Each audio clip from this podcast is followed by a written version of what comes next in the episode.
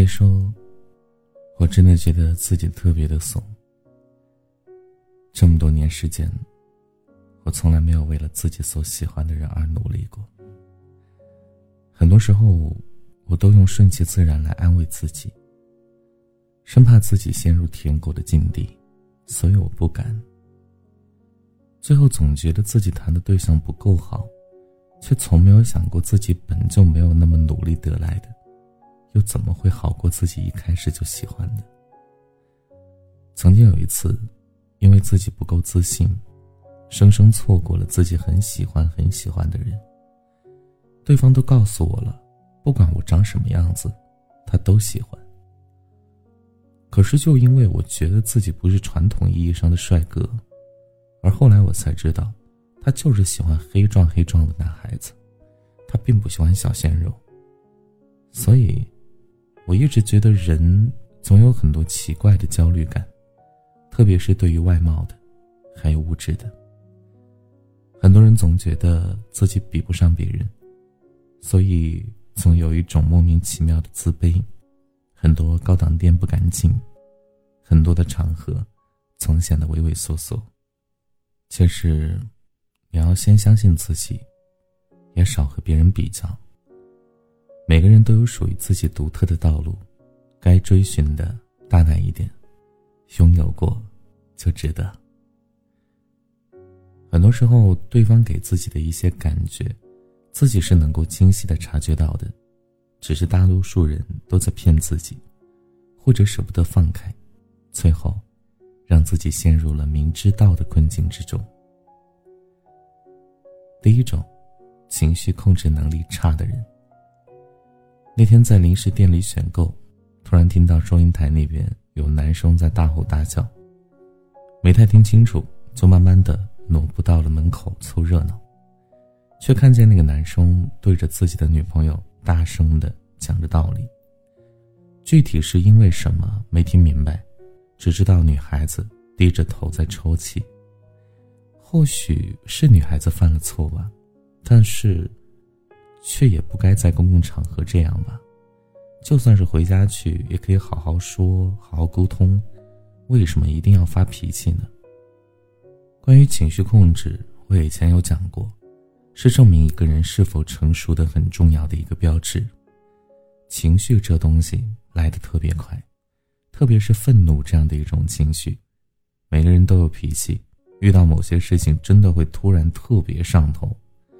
就像我爸朋友的儿子，就因为喝酒的时候，人家路过不小心碰倒了桌上的酒，就跟人家大吵大闹，就为争个面子，最后把人打进了医院。面子是有了，可最后呢，喝了一顿酒，赔了好几万。那孩子哪有钱啊？最后还不是找叔叔给赔的。我爸的朋友就跟我老爸说，不求儿子有啥大出息，他只要不给我惹事儿。就算是烧了高香了。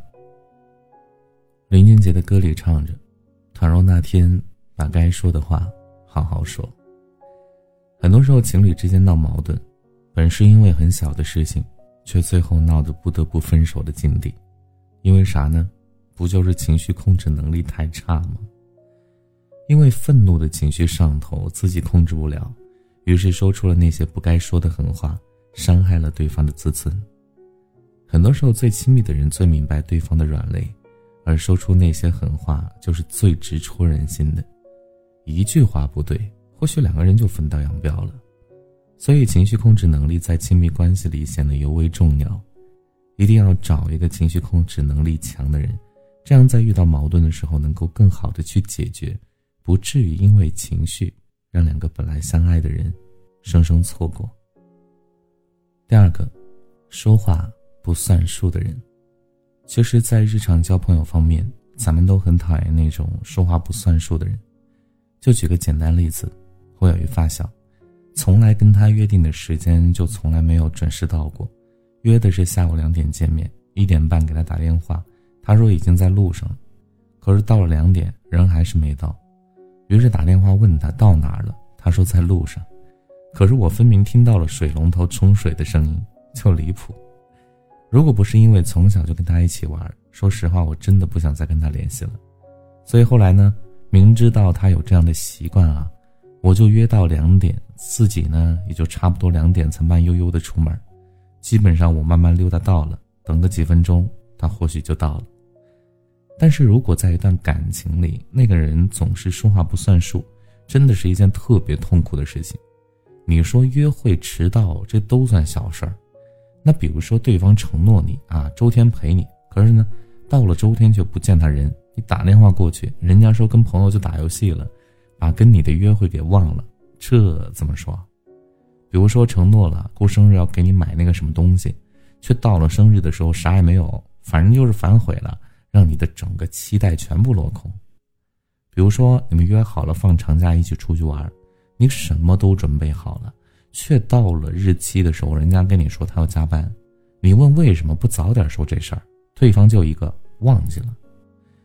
对于说话不算数的人来说啊，你的所有准备、期待和相信，就能被对方的一个“我忘了，我记混了”就给打发了。就是那种特别不被在意和被遗忘的感受，真的特别讨厌。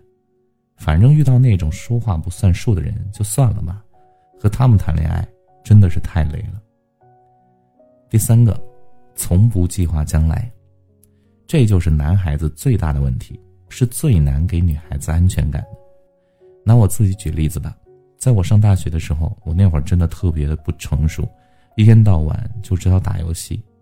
我那个时候真的没想过未来如何，就想着该上课上课，下课就回去打游戏打排位，真的是没想过其他的事儿。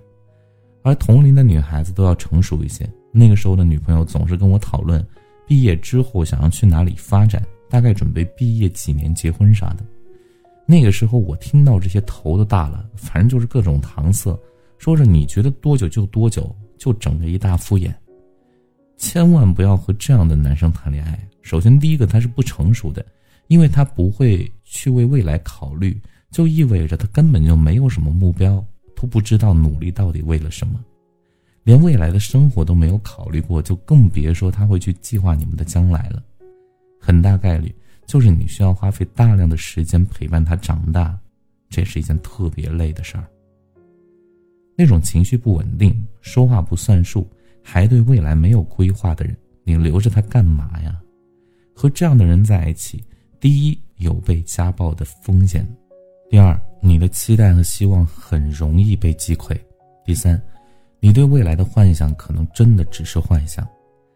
谈恋爱真的不是一起吃个饭、看个电影、睡个觉，更不是说同居了天天一起生活就是恋爱了。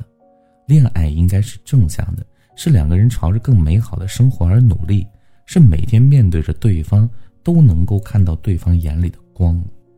为什么有人恋爱他就越来越好，而有的人恋爱却是互相折磨？是因为他们根本就不会恋爱，不了解恋爱到底是为了什么。恋爱根本不只是为了排解孤单，或者是解决生理需要。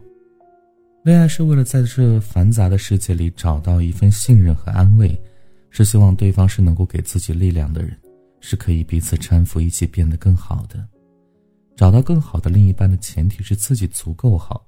如果你自己都有上述的这些问题，那就先改正吧，别去折磨别人。好了，感谢您的收听，本期节目就是这样了。如果你喜欢，记得把文章分享到朋友圈，让更多朋友听到。你的点赞和转发是对闪妮最大的支持。听完节目之后，记得帮助闪妮点击一下文末处右下角的再看和点赞，万分感谢。好了，各位小耳朵们，那。我们下期节目再见了，晚安，想梦见你。